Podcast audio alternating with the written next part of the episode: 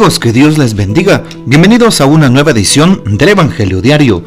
Estamos a viernes 15 de septiembre, en esta vigésimo tercera semana del tiempo ordinario. Y para hoy recordamos y celebramos en la liturgia de la iglesia a Nuestra Señora de los Dolores. Y por eso la liturgia se viste de color blanco.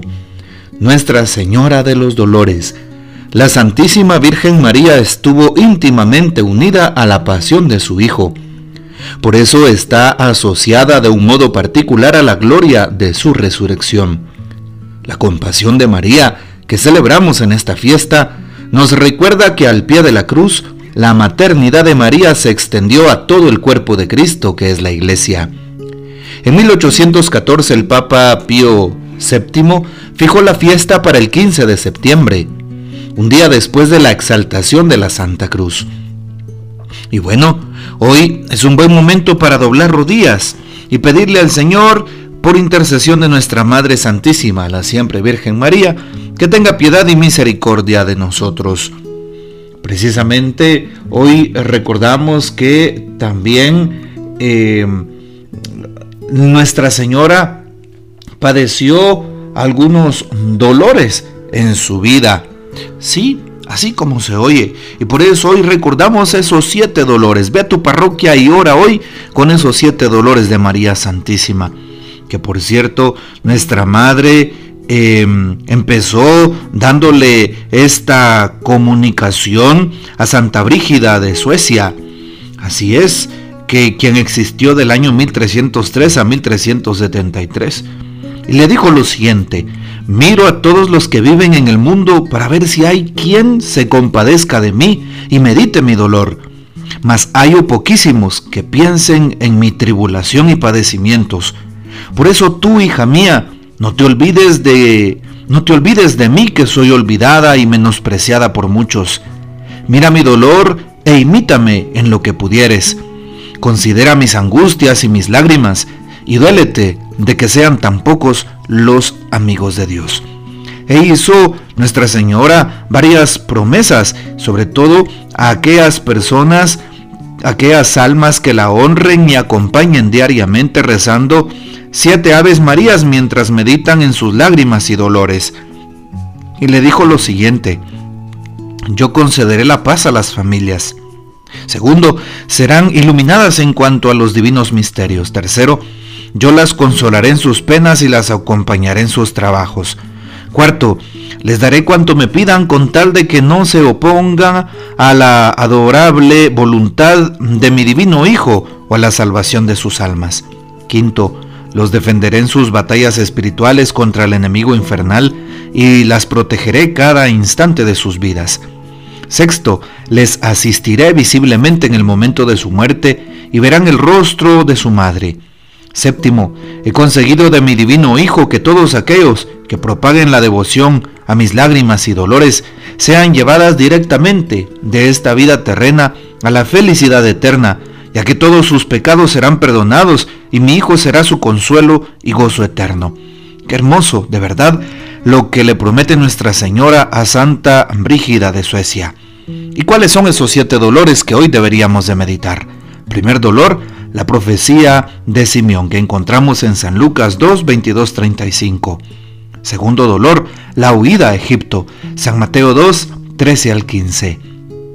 Tercer dolor, el niño Jesús perdido y hallado en el templo, San Lucas 2, 41 al 50.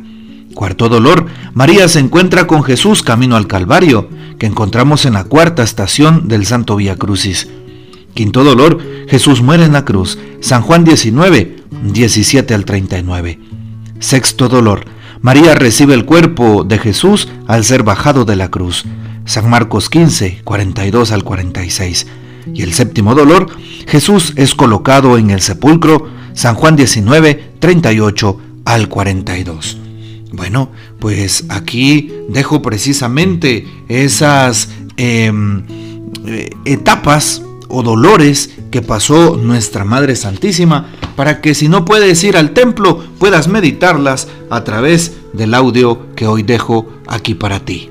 Pidamos pues la poderosa intercesión de Nuestra Señora de los Dolores y acompañemos a nuestra Madre en ese momento difícil que pasó, esos momentos difíciles que pasó su eh, inmaculado corazón.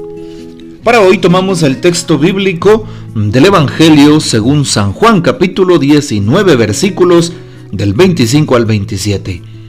En aquel tiempo junto a la cruz de Jesús estaban su madre, la hermana de su madre, María la de Cleofás y María Magdalena. Al ver a su madre y junto a ella al discípulo que tanto quería, Jesús dijo a su madre, Mujer, ahí está tu hijo. Luego dijo al discípulo, ahí está tu madre.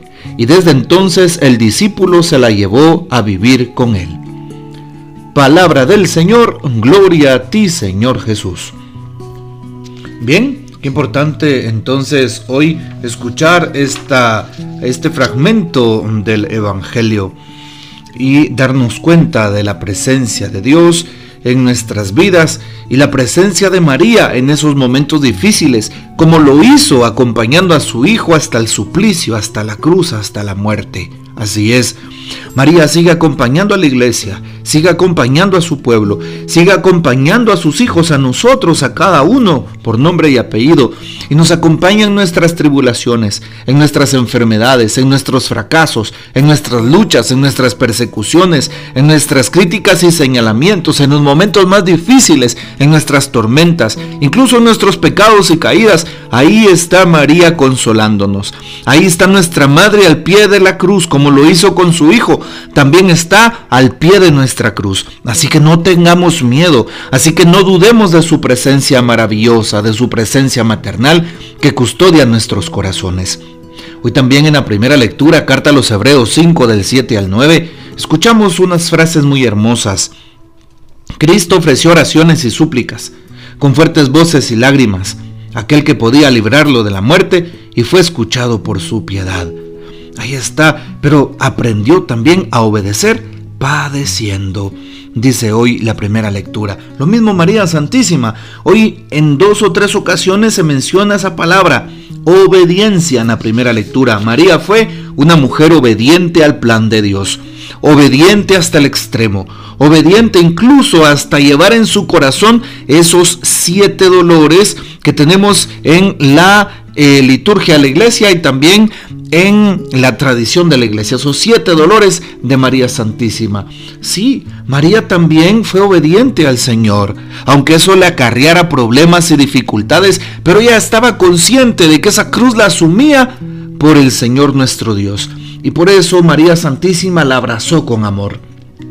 Hoy valdría la pena recordar esta secuencia, que también es opcional, pero que nos eh, presenta unos versos a nuestra Madre del Cielo. Oh dulce fuente de amor, hazme sentir tu dolor para que llore contigo, y que por mi Cristo amado, mi corazón abrazado, más viva en él que conmigo y porque a amarlo me anime, en mi corazón imprime las llagas que tuvo en sí. Y de tu Hijo, Señora, divide conmigo ahora las que padeció por mí. Hazme contigo llorar y de veras lastimar de sus penas mientras vivo, porque acompañar deseo en la cruz donde lo veo tu corazón compasivo. Virgen de vírgenes santa, llore ya con ansias tantas, que el llanto dulce me sea porque su pasión y muerte tengan mi alma de suerte que siempre sus penas vea. Haz que su cruz me enamore y que en ella viva y more de mi fe y amor indicio, porque me inflame y encienda y contigo me defienda en el día del juicio. Haz que me ampare la muerte de Cristo cuando en tan fuerte trance vida y alma estén, porque cuando quede en calma el cuerpo, vaya mi alma a su eterna gloria. Amén. Ahí está, qué hermosos versos a nuestra Madre del Cielo. Escuchemos hoy, para finalizar esta reflexión, lo que dice el Papa Francisco al respecto de Nuestra Señora de Dolores y de esta liturgia de la palabra. María del Dolor titula el Papa su reflexión.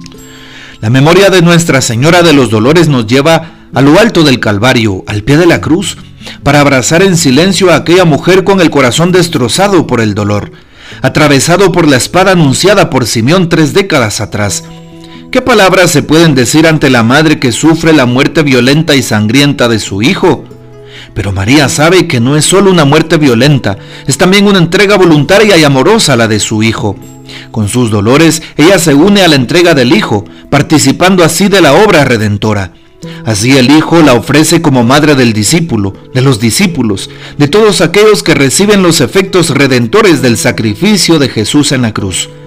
María abraza en su dolor todo el dolor del mundo y lo recoge en su seno maternal. Ella sigue acompañando con su oración nuestro dolor.